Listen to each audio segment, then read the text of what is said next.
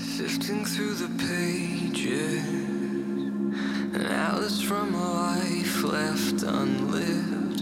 Inside there is a beauty unknown. Herzlich willkommen zum Interview-Podcast Phoenix on Air für Ashtanga-Yoga-Lehrer und Ashtangis, die Lust haben, sich auf eine andere Art mit dem Yoga zu beschäftigen. Einige meiner Interviewpartner kennst du vielleicht schon aus der Yoga-Szene. Wir sprechen über yoga-relevante Themen, die über die Yogamatte hinausragen. Achim ist ja mittlerweile mein Stammgast und da es uns beiden sehr am Herzen liegt, dass Ashtangis den Kern der Ashtanga-Yoga-Praxis verstehen und für sich lernen, optimal zu nutzen, sprechen wir heute über die Atmung. Viel Spaß beim Zuhören.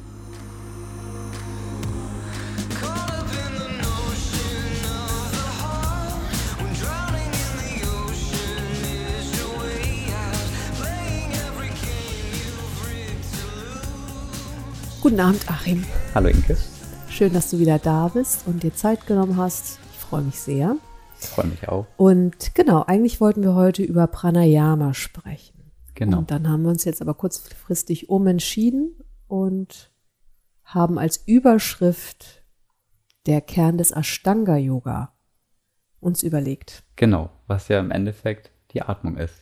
Genau, da sind wir uns einig. Da sind wir uns einig, definitiv. Wir sind uns vielleicht nicht immer einig, aber darüber sind wir uns jetzt einig, was total schön ist. Und ähm, ich hatte dir ja vorhin auch noch erzählt, dass ich neulich so einen Workshop gegeben habe, wo ich mich dann auch wieder schwerpunktmäßig auf die Atmung konzentriert habe und auch immer wieder feststellen muss, wie bereichernd es ist für die Teilnehmer. ja, Ja. Und wie kommen wir darauf? Im Grunde genommen ist es ja auch oft so, dass wir beim Ashtanga-Yoga merken, dass es sehr leicht ist, sich so ein bisschen zu sehr an der äußeren Form festzuhalten, an den Asanas. am Rahmen. Genau, am Genau. Rahmen. Genau. Das ist ja auch äh, eigentlich das Witzige äh, beim Ashtanga-Yoga, ähm, dass viele denken, dass das ja so eine dynamische, körperlich fokussierte Yoga-Praxis ist. Und das ist ja auch ein Aspekt vom Mhm. Ashtanga-Yoga. Aber der Kern des Ashtanga-Yogas ist ja, dass es eine Bewegungsmeditation ist. Und dieser, und dieser Bewegung oder diese Meditationskomponente wird ja im Wesentlichen durch die Drishti und die Atmung ähm, angesteuert. Und die Mhm. Atmung ist der Kern. Und es ist ja auch nicht so, dass die Asanas quasi die, ähm, die Dynamik ähm, der, des Rhythmus einer Praxis festlegen, sondern die Atmung. Die Atmung ist im Idealfall ja immer gleich. Einatmung und Mhm. Ausatmung auch gleich. Aber egal, ob ich jetzt Chaturanga mache, ob ich äh, ähm, heraufschauenden Hund, äh, einen Sonnengruß mache, die Atmung ist immer gleich. Und die meisten, so und so habe ich es ja auch ganz Ja. oft gemacht, passen ja die Atmung an die Asanas an. Und wer führt denn eigentlich? Die Asanas oder die Atmung? Und- nach meinem Verständnis ist das die Atmung führt. Und irgendwann führt dann gar keine mehr, weil man in diesem, in diesem Fluss drin ist. Und dann, finde ich, kann auch wirklich erst so die Schönheit dieser Praxis zur Geltung kommen, wenn man ganz ehrlich, ich meine, es ist immer das Gleiche, machst immer die gleiche Abfolge, ist super physisch anspruchsvoll, wenn man den Anspruch hat, das jetzt alles zu machen mit äh, äh, Jump Through, Jump Back, ähm, Dropbacks und was es dann noch alles gibt. Und das dann wirklich über einen längeren Zeitraum zu üben. Ich meine jetzt nicht so für zwei, drei Jahren, sondern Mhm. auch so für fünf bis zehn Jahre und auch wenn man nicht mehr 25 oder 30 ist, sondern irgendwie 40, 45, dann verändert sich auch der Körper. Und ich bin der Meinung, und das ist auch meine Erfahrung jetzt, das geht nur dann, wenn man den Fokus weg von den Asanas setzt und sich der Atmung hingibt. Weil sonst äh, machst du eigentlich, geht viel verloren, würde ich Geht sagen. viel verloren. ja, viel von der Qualität auch. Ne? Ich habe darüber gerade gedacht mit der, dem Begriff die Schönheit der Praxis Ja, durch die Atmung zu erfahren. Das finde ich total stimmig und ähm, irgendwie auch aufregend. Ne? Also das zu vermitteln und nicht die Asanas als solche, weil die sich halt verändern im Laufe der Zeit, in dem sich der Körper verändert, in, ne, wenn wir älter werden, verändert sich ganz viel. Und ich glaube auch, wenn ich dann weiterhin daran festhalte, meine körperliche Fitheit aufrechtzuerhalten oder meine Beweglichkeit und meine Kraft, ja, das ist halt irgendwann frustrierend, weil es nicht mehr funktioniert. Ne? Aber wenn ich mich weiter auf die Atmung konzentriere und das nehme als Motivation, einfach zu atmen und diesen Rhythmus zu erleben, und das ist für mich auch immer wieder so das, das Schönste am Üben. Und deswegen übe ich. Und deswegen übe ich auch immer weiter, egal was war. Ja. Ne? Oder was ist. Ja, das äh, kann ich gut nachvollziehen. Ich hatte, ähm, ich war mal auf Bali und da hatte ich zwei ganz tolle Ashtanga-Lehrer. Also ein Pärchen, eine Lehrerin, ein Lehrer. Und äh, das ist die Kirstin Burke und, ähm, und Mitchell Gold. Und die Kirstin meinte, Achim, du fängst jetzt mal an mit fünf Sekunden lang einatmen und fünf Sekunden lang ausatmen. Und dann habe ich sie angeguckt und dachte so, ja, wie soll ich denn das schaffen? Mm.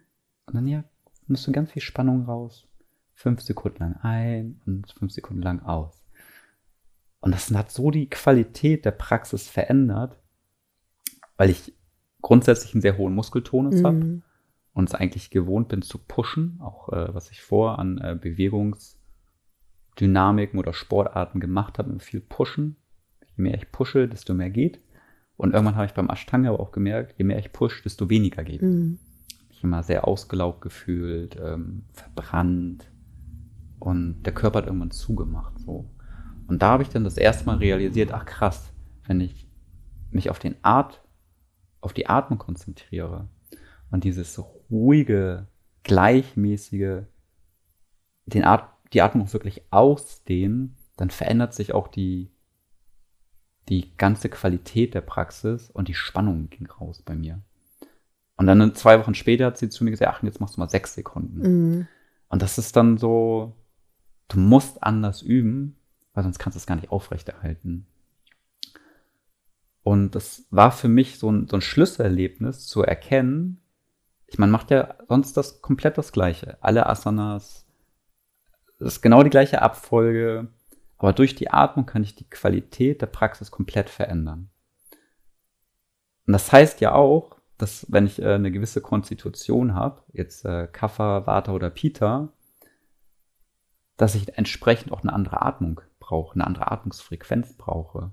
Wenn ich zum Beispiel eher so der Kapha-Typ bin, dann muss ich ein bisschen schneller atmen, als wenn ich zum Beispiel der Vata-Typ bin. Weil wenn ich schnell einatme und ausatme, sagen wir die Einatmung nur zwei Sekunden ist und die Ausatmung, dann bin ich ja viel dynamischer. Das heißt, mehr Dynamik, mehr Bewegung, weniger Erdung. Und das ist gut für so einen Kaffertyp, der so grundsätzlich ja schon sehr gut geerdet ist. Aber für einen Vata-Typ ist es dann eher, sagen wir mal, ungünstig, würde ich sagen. Das macht nervös. Also ne, ich Genau. habe ja eher eine ähm, Watter in Balance, so wie es so dir das beschreiben würde. Und ich merke das wirklich ganz stark. Wenn ich zu schnell atme, zu schnell mich bewege, werde ich noch unruhiger. Und Richtig. es fühlt sich unangenehm an.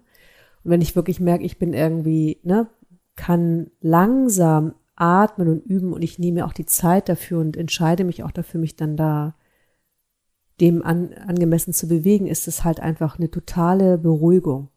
Ne? Also mein Richtig. Nervensystem kommt runter, ich fühle mich dann geerdet und ruhig Genau. und dann bin ich auch ähm, erfrischt und erholt nach so einer Praxis. Genau, dann kommt halt dieser, dieser, also im Idealfall hat man ja nach dem Yoga-Praktizieren ja mehr Energie als Ja. vor. Ja. So gerade im Alltag ist das ja super Mhm. wichtig, weil sonst, äh, warum mache ich das? Ich mache das ja, um mich auf verschiedenen Ebenen zu unterstützen Ja. und nicht äh, Energie rauszuziehen. Und gerade, also es gibt, das hast du auch gerade schön gesagt, diese eine Komponente, diese, diese, diese Länge. Und dann die zweite Komponente ist, ob ich presse oder nicht. Und ich habe früher mega krass gepresst. Also so richtig wie so eine Lokomotive. Und durch dieses Pressen kommt immer mehr Spannung.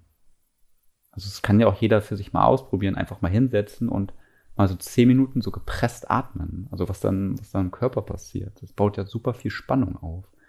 Und deshalb ist es, gerade wenn man so eine Pita-Konstitution hat, und die habe ich, dass man ganz weich atmet, egal ob langsam oder, oder schnell, immer weich, weil sonst wird dieses Pita immer wieder angestoßen.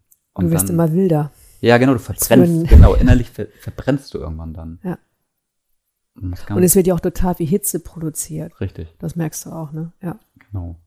Was ich nochmal gedacht habe gerade, das Problem ist ja aber, glaube ich, trotzdem, dass als ich anfing mit Ashtanga-Yoga, das war ja 2000, das ist jetzt schon über 20 Jahre her, dass ähm, darüber hat keiner wirklich gesprochen, noch einem das wirklich richtig erklärt, so dass du natürlich irgendwie denkst, du atmest irgendwie Ujjayi und machst es irgendwie. Ne? Wir hatten das Thema, glaube ich, mal mit diesem, so wie Duff Wader, weißt Ja. du, und dadurch entsteht ja sowas, der, das ist ja so ein Gefühl von gepresst Ja. sein, gepresst Ja. atmen und denkst, okay, ich muss es so machen, warum auch immer. Dann mache ich das und ich denke ja in der Regel nicht unbedingt weiter darüber nach, wenn mir das keiner weiter erklärt. Richtig. Und keiner sagt was. Also kann es auch irgendwie nicht falsch sein, denke ich mir. Und ich glaube, die meisten äh, wissen es auch gar nicht anders. Ja. Die meisten Lehrer wissen es auch nicht anders. Nee, das meine ich ja, Ja, wirklich. Also genau. die meisten Das- Lehrer, ähm, der Charat hatte, es gab einmal eine Konferenz und da, da gab es, kam auch dieses Thema Atmung Mhm. auf. Was mache ich denn jetzt? Mache ich jetzt Ujjayi Mhm. Pranayama? Mache ich Ujjayi Breathing? Und er hat dann gesagt, ja, Breathing with Sound. Und hat auch wirklich versucht, dieses Wort Ujjayi zu vermeiden. Er wollte das nicht sagen. Und dann habe ich so ein bisschen nachgefragt, weil mich hat das wirklich interessiert. Und er meinte, im Endeffekt musst du dir das vorstellen, ist wie so ein, so ein Rohr, so ein Strohhalm. Und da geht äh, ein Luftstrom ein und aus. Und egal an welchem Punkt du in diesem Strohhalm bist, der Ton ist immer gleich oder die Reibung ist immer gleich. Und das ist zum Beispiel anders, wenn du den Strohhalm knicken würdest. Dann wäre in diesem Knick wäre immer mehr Reibung. Und das willst du nicht, sondern immer dieses gleichmäßige, ruhige. Und er sagt das schon. Aber es ist nicht so, dass dann, ja, was heißt denn das jetzt für mich eigentlich, wenn ich übe? Das stimmt. Ich hab, ähm, er hat auch immer noch gesagt, Free Breathing. Genau. Und das ist ja aber genau, das kommt dem ja sehr nahe, ne? Mit diesem, Ja. der Druck bleibt konstant, das ist irgendwie so ein, so ein weiches Ein- und Ausatmen. Und für mich war das auch mal so ein Bild von frei, das heißt, es, frei ist nicht gepresst. Frei ist nicht gepresst. Ja. Und, er ist natürlich Inder und konnte es vielleicht dann nicht so super gut erklären, dass es dann wirklich ankommt. Vielleicht ist das für ihn auch einfach normal. Da, dass er ein ganz anderes Verständnis dafür hat als ganz viele Westler, gerade wenn man eher so aus dem europäischen Raum Mhm. kommt oder auch aus dem amerikanischen Raum, wo einfach ganz viel Leistungsdruck ist. Und es ist ja klar, dass wir eine andere, anderes Verständnis von Atmung haben. Wir müssen was aktiv machen, damit die Atmung sich verändert. Aber im Endeffekt ist es so dieses Free Breathing. Und ich finde, das trifft es auch sehr gut. Ich mache nichts aktiv. Das Mhm. passiert. Und ich fühle es nur. Genau. Ja. Und das kann auch sein, abhängig von, von dem Wetter oder auch von, mein, von meiner emotionalen Lage, dass dieses Free Breathing jeden Tag auch unterschiedlich ist. Dass, obwohl ich jetzt zum Beispiel eher so ein Peter-Konstitutionstyp bin, kann das sein, dass ich an einigen Tagen grundsätzlich schneller atme als an anderen Tagen. Und das ist nicht so, weil ich mir das jetzt überlege, sondern weil ich merke, ah, der Körper braucht das und nicht so dieses Konstrukt verfolgen, ah, ich muss jetzt äh, eine gewisse Lautstärke haben, Mhm. muss immer ein gewisser Ton und das muss äh, und immer dieser Rhythmus, zack, zack, zack, zack, das, ähm, das ist mal ganz okay und vielleicht auch für gewisse Typen immer okay. Aber in der Regel ist das halt äh, eher ungünstig. Weil es ja auch viel zu rigide ist. Genau. Und, Und weil ich glaub- weil ja auch jeder unterschiedlich ist. Ja. Aber nochmal auf dein, auf was du gerade gesagt hast mit dem ähm, immer gleichen Rhythmus. Habe ich richtig verstanden, Ja. ne? Und im Grunde genommen, wenn ich immer den gleichen Rhythmus versuche zu verfolgen, dann ist es ja eine gewisse Rigi- Rigidität, die ich an den Tag lege und dann habe ich ja wieder auch weniger die Möglichkeit zu erfahren, was eigentlich in mir passiert, während ich übe. Ja. Während wenn ich irgendwie so ein bisschen im Fluss bin und natürlich so einen gewissen Rhythmus habe, das ist ja was wie so ein Flow, Ja.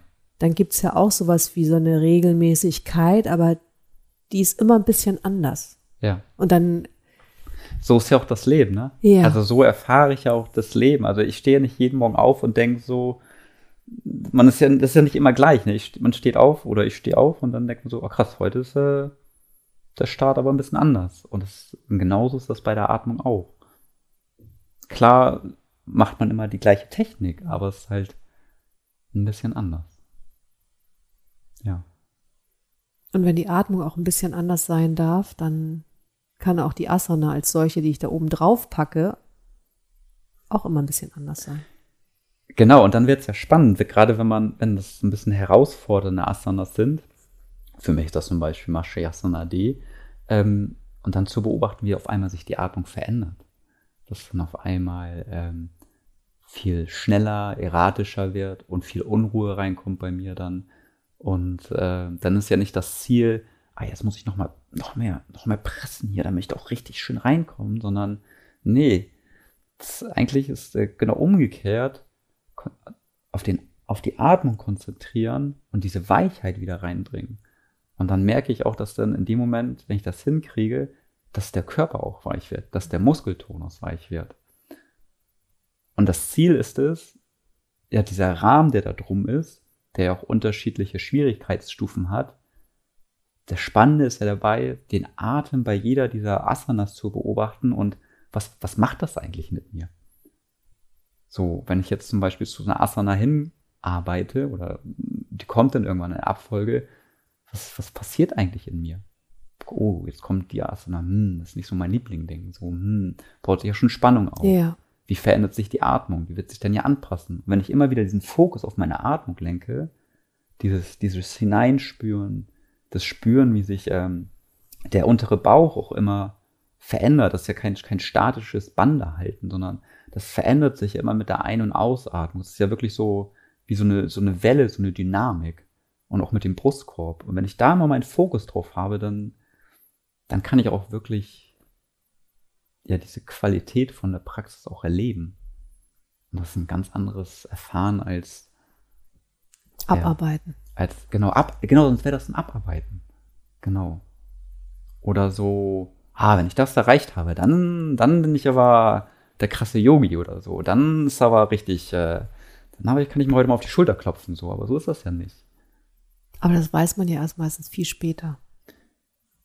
mal erstmal erfahren genau Da muss man erstmal eine Dekade mindestens geübt haben, um an Ja. diesen Punkt zu kommen, sich auch zu erlauben, zu merken, ach, so wichtig sind die Asanas ja auch nicht. Ich glaube, das ist immer wieder die Schwierigkeit ja auch beim Unterrichten, ne? zu merken, dass ähm, die Asana als solche so offensichtlich ist, dass es leichter ist, sich daran festzumachen, wenn ich anfange zu üben.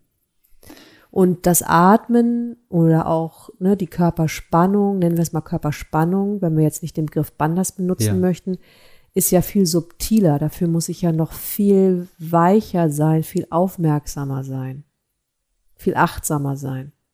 als Schüler und Ja. als Lehrer auch Beides, natürlich, ja. weil die Asanas das siehst du ja Und, Das andere äh, fühlst du irgendwann. ja das andere das fühlt man tatsächlich ja Ja. und man Also sieht, auch als ich, Lehrer, ne? Ja. genau und man, ich finde man sieht es auch Ja. Man sieht, ah ja, okay, wie ist da. Und das Interessante ist ja bei der Atmung, dass die Atmung grundsätzlich auch den Charaktertyp oder die Grundzüge des Charakters widerspiegelt. Das ist nicht etwas, was man verstecken kann. Das ist da und das sieht man. Aber das ist doch auch wieder total schön. Ja, das ist Ne? total schön. Also ich muss immer Das, daran äh, denken, dass äh, ich halt, hatte immer so ein paar Leute, die wirklich mega laut geatmet haben. Aber die waren auch vom Organ her, wenn sie einfach gesprochen haben, total laut. Ne? Also richtig laut, Ja. doppelt so laut wie ich. Und dann fand ich so schön und da habe ich aber auch gemerkt, das ist dann auch stimmig, während jemand anders so ganz leise atmet. Und dann wieder jemand anders ein bisschen mehr Ton hat in Ja. seiner Atmung. Und ich glaube, ähm, für mich war das immer so ein Zeichen von, das ist okay, weil ich will ja nicht meine Persönlichkeit ändern. Hauptsache, ich komme nicht in so einen Druck rein und in Richtig. so ein Pressen. Genau, das ist ganz Ja. wichtig, dass dieser, dass der Druck raus ist und dass die Atmung halt die Asana führt und nicht umgekehrt. Und äh, der David Kyle hat da mal was ganz Schönes zu gesagt, dass durch dieses weiche Atmung ähm, wir auch den, den Vagusnerv halt sehr gut stimulieren können. Und wenn ich immer dieses Gepresste habe, sowas ja auch, sagen wir mal, ein, ein, ein Phänomen in der Ashtanga-Community Mhm. ist, dann bin ich ja ständig am Anschlag. Ich bin ständig Mhm. im, im Sympathikus drin, immer im Stimulieren, Stimulieren, Stimulieren. Aber wir wollen ja gerne den Vagusnerv trainieren und das geht, es geht immer nur dieses Auf und Ab. Weil ich möchte ja im Endeffekt nach der Yoga-Praxis die Qualitäten, also diese Benefits davon haben. Das heißt, wenn ich eine stressige Situation hatte, dass ich dann wieder schneller runterfahren kann. Oder wenn eine stressige Situation kommt, dass es dementsprechend auch adäquat den Sympathikus anschmeißen kann. Und ähm, ja, und das kann's, kann man halt üben, wenn man halt dieses Weiche Genau. Dafür brauchst du aber wieder jemanden, der dich da begleitet. Ich hatte jetzt gerade so ein Bild vor mir, als ich in Mysore war, vor, keine Ahnung, ich war ja öfter da, aber zehn Jahre her oder wahrscheinlich noch länger, zwölf oder so. Da war so ein Typ aus Russland, der hat neben mir geübt. Und ich habe die ganze Zeit gedacht, oh Gott, der kriegt gleich einen Herzinfarkt. Der war damals, also wie gesagt, ne, über zehn Jahre her, da war ich ja noch relativ jung, aber der war dann bestimmt über 50, also uralt. Ne? Und der hat geatmet und gepusht und sich bewegt, dass ich wirklich die ganze Zeit dachte, oh Gott, der fällt hier gleich um. Wieso sagt keiner was? Und das ähm, war so ein krasses Bild und das habe nicht nur ich erlebt, sondern ganz viele um mich herum auch. Und dann hat er noch irgendwie mit seinem Schweiß irgendwie alle bespritzt, die um ihn herum geübt haben. Ja, aber es wurde nicht kommentiert. Es wurde halt einfach so gelassen. Weil es vielleicht Ja. auch äh, so aus der indischen Perspektive gerade der Punkt ist, wo er ist.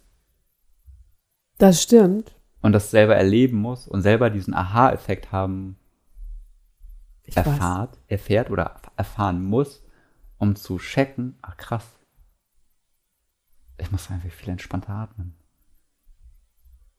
Aber ich glaube, also ich glaube nicht, dass die Inder so denken, wenn ich ehrlich bin. Und überleg mal, wenn wir ans Kaverdam-Institut denken, Ja, die machen das ganz die anders, machen es ja. ganz anders. Ne? Selbst wenn, wenn wir uns ähm, auf die, wenn wir uns die Pranayama-Praxis angucken, so wie die dort unterrichtet Ja. wird, wird sehr darauf geachtet, ob du zu viel Spannung in die, selbst in die Vorbereitungstechniken Ja. mit reinbringst oder ob du entspannt ähm, deine Pranayama-Übung machst oder nicht. Also das ist ja schon so ein Hauptfokus. Das stimmt. Und ich glaube nach wie vor daran, dass, also man kann eine ganze Reihe von Erfahrungen machen, ne? Die kann einem keiner wegnehmen. Aber sowas wie eine Grundidee von, was vielleicht mehr Sinn machen könnte beim Atmen und der Mann, von dem ich jetzt sprach, der hat lange geübt, ne? Also der Ja. war schon auch irgendwie bestimmt auch da 15 Jahre schon dabei oder 20. Das heißt, die Frage ist ja, wann, wie lange willst du denn das machen? Also Ja. dann hast du irgendwann Ja, wirklich das einen ein sehr guter Herzinfarkt. Punkt. Ja. Das ist ein richtig guter Punkt. Ja. Und natürlich kann es sein, dass Leute das nicht hören wollen. Das ist auch eine Möglichkeit. Die ist Ich mir auch glaube, schon ganz- widerfahren beim Unterricht. Ich glaube, ganz viele wollen das nicht hören, weil im Endeffekt, äh, also jetzt mal das, das mal andersherum äh, zu betrachten, wenn man an der Atmung quasi die Persönlichkeitsgrundstruktur erkennen kann, und äh, haben wir ja gerade auch gesagt, dass, da kriegt man einen Blick für, dann sage ich ja indirekt, mit dir stimmt was nicht. So wie du bist, ist es nicht okay. Aber eigentlich ist es ja, okay, du bist der Typ und das ist völlig okay. Hm. Und für deinen Typ ist diese Form von Atmung am günstigsten, um deinen Grundkonstitutionstyp am besten zu stimulieren oder zu stabilisieren oder zu entspannen.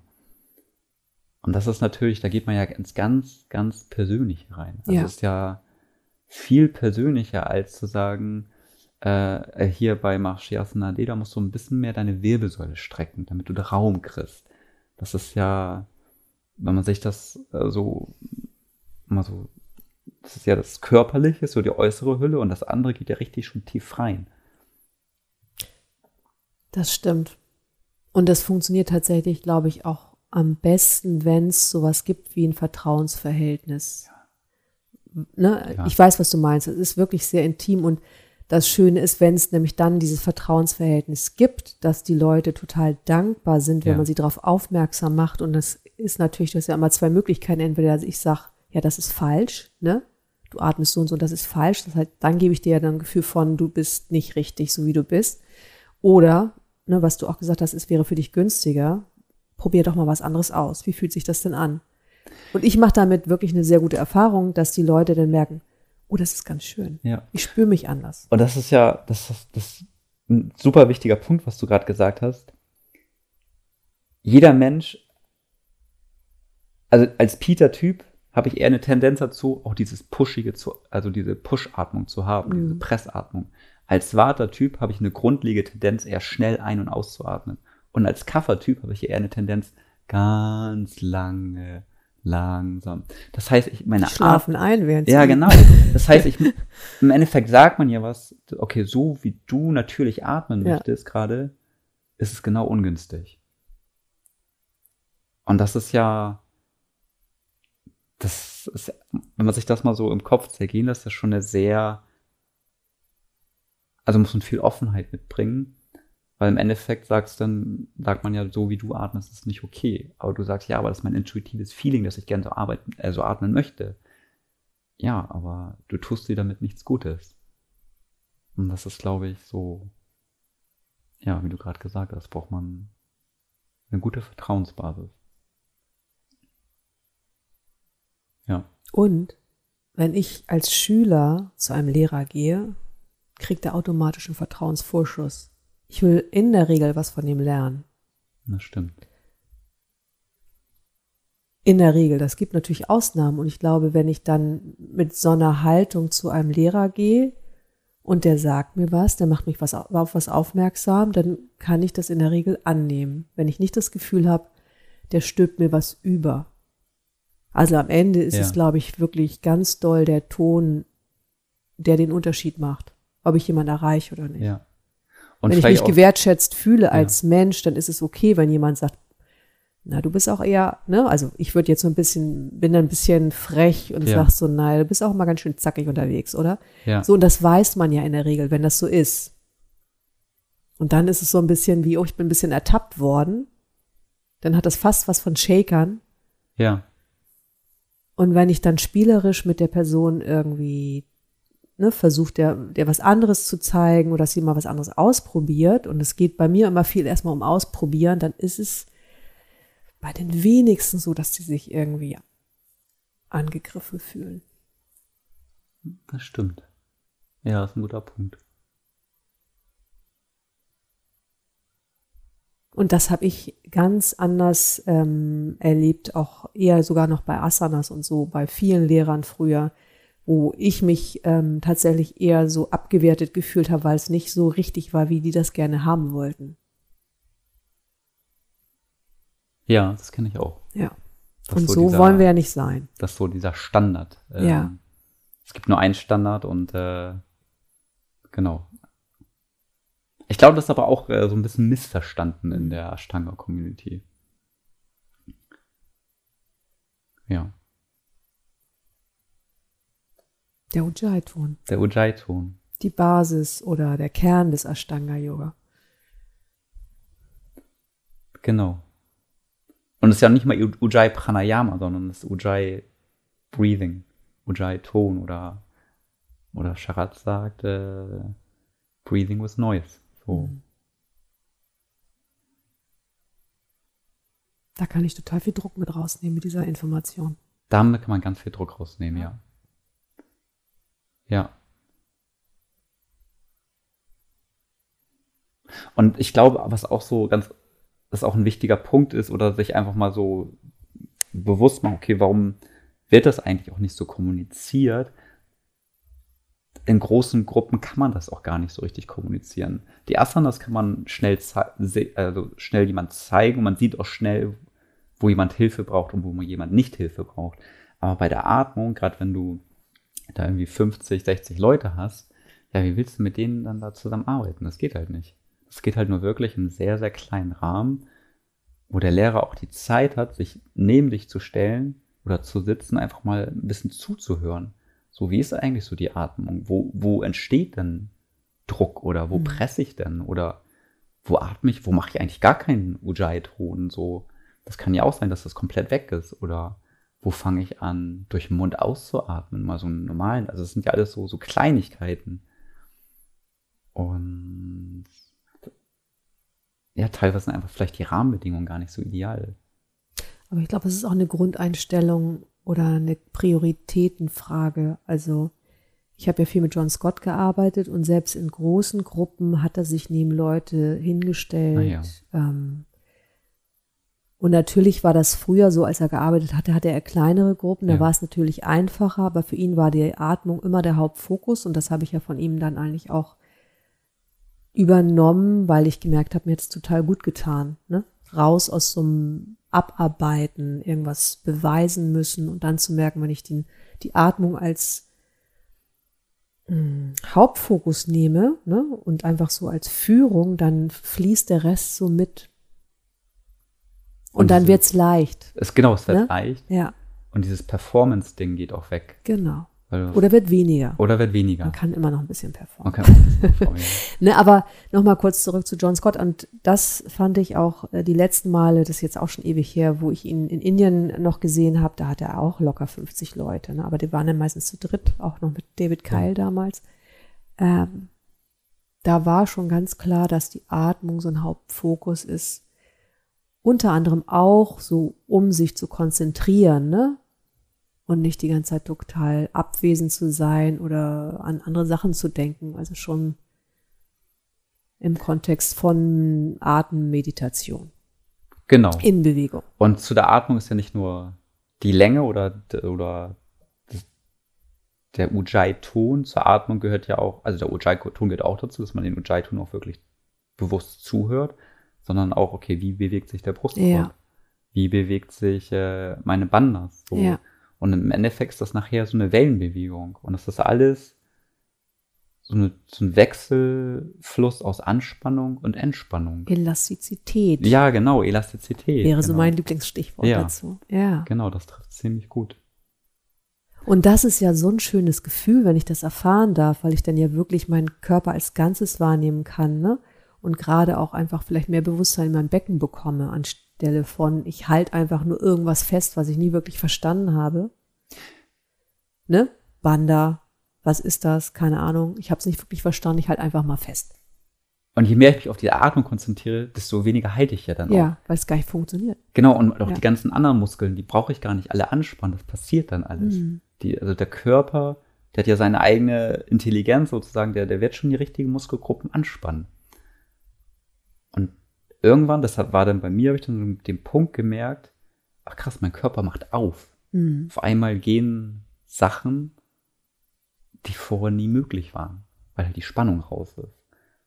Und das, ähm, das ist eine ganz interessante Erfahrung. Weil es auch so ein bisschen anders ist, als wir das hier im Westen lernen. Mehr ist immer besser. Wenn ich mehr will, muss ich auch mehr leisten. Und da ist genau umgekehrt. Und das fand ich ganz schön. Also das Umgekehrte funktioniert besser. Ja, funktioniert besser. Definitiv. Ich würde ja. sagen, es ist eigentlich genauso oder schnell genauso, auch beim Ashtanga Yoga. Da haben wir ja auch schon ein paar Mal drüber gesprochen, dass wir natürlich ein gewisses Klientel anziehen, was genau darauf anspringt, ne? Auf Ja. dieses körperliche, sich abarbeiten, was beweisen, sich selber was beweisen, vielleicht anderen was beweisen, was schaffen. Ja, was am schaffen. Ende, oder? Ja, also ich, äh, ich sehe mich da habe ich gar wieder. nichts geschafft. Mein Körper ist ruiniert, ich bin total erschöpft. Und es kann einfach so schön sein. Ein Schüler von mir hat mal gesagt, der hat dann, ähm, der hatte irgendwie, das war eins von den ersten Teacher-Trainings, die ich gemacht habe. Der hatte an dem Tag irgendwie, keine Ahnung, ich glaube, der hatte irgendwie, den ging es nicht gut, der hatte nicht mitgeübt. Und während die anderen übten, hat er einfach zugeschaut und dann ist er nach der Stunde zu mir gekommen und hat gesagt, Inke, jetzt habe ich es verstanden. Es geht um Leichtigkeit und Freude. Und das hat mich so berührt, weil das so Mhm. schön war. Und ich dachte, ja, genau. Das macht echt einen großen Unterschied. Ja, das macht Ja. einen großen Unterschied. Ich glaube, sonst kann man auch diese, diese Form von Yoga auch langfristig nicht, äh, nicht praktizieren. Irgendwann, irgendwann äh, hängt man dann quasi das Handtuch an Nagel. Mhm. Und man sagt, was, was ist das hier eigentlich? Also, warum muss ich mir das antun? Oder warum tue ich mir das an? Und das ist auch eine gute Frage, ne? Also, ist, äh, der Fokus einfach falsch gesetzt worden. Genau. Ja, Schön. schön, oder? Ja. ja, schön. Und jetzt hoffen wir natürlich, dass die richtigen Leute das hören und ähm, Kann ja noch jeder mal mal. ausprobieren. Ja, genau, jeder für sich ausprobieren. Also sich bewusst mal eine Woche lang zu sagen, okay, ähm, es gibt zum Beispiel von David Robson auch so eine Drum-Musik, das halt Ein- und Ausatmung äh, immer drei Sekunden lang. Man kriegt so einen Rhythmus vorgegeben. Das mal ausprobieren oder zwei Sekunden pro Atmung oder mal Richtung vier, fünf Sekunden gehen und was das mit, äh, mit einem macht. Oder sofort, wenn ich merke, wenn Spannung in meine Atmung reinkommt, nehme ich Spannung aus meinen Asanas raus. Muss ich, weil sonst kann ich das gar nicht machen. Richtig. Also es bedingt sich ja einander. Genau. Und irgendwann kommt aber der Moment, dass, dass also am Anfang ist ja Spannung rausnehmen, das heißt, ich kann weniger physisch machen oder leisten. Und irgendwann kommt der Moment, je weicher ich werde, desto mehr kann ich quasi physisch ähm, mein Potenzial ausschöpfen, sage ich mal so jetzt. Das finde ich einen schönen Begriff. Das macht nämlich einen Unterschied. Das Ja. macht einen ganz großen Unterschied. Also ich kann es ausschöpfen und ich mache es nicht. Richtig. Ja, das passiert dann. Ja. Und das ist dann auch wirklich die Qualität von, von Yoga oder von der Ashtanga-Praxis. Toll. Ja, Danke, Achim, ja, danke für dir. deine Inke. Zeit. Und ja, Ja. genau, wir hoffen, dass äh, diejenigen, die es hören und die das interessant finden, es auf jeden Fall mal ausprobieren, mal was anders zu machen. Ja, und vielleicht mal Feedback geben kann Ja. man ja dann auch äh, beim Podcast runterschreiben. Dann so. Oder dich direkt Genau. anschreiben. Danke. Ja, Bis dann. bis dann. Das war eine Folge aus dem neuen Podcast-Format Phoenix on Air von und mit Inke Schenner. Wenn dir die Folge gefallen hat, freue ich mich über eine Bewertung. Und wenn du Lust hast, auch die nächsten Folgen zu hören, kannst du den Podcast auch gerne abonnieren. Vielen Dank fürs Zuhören.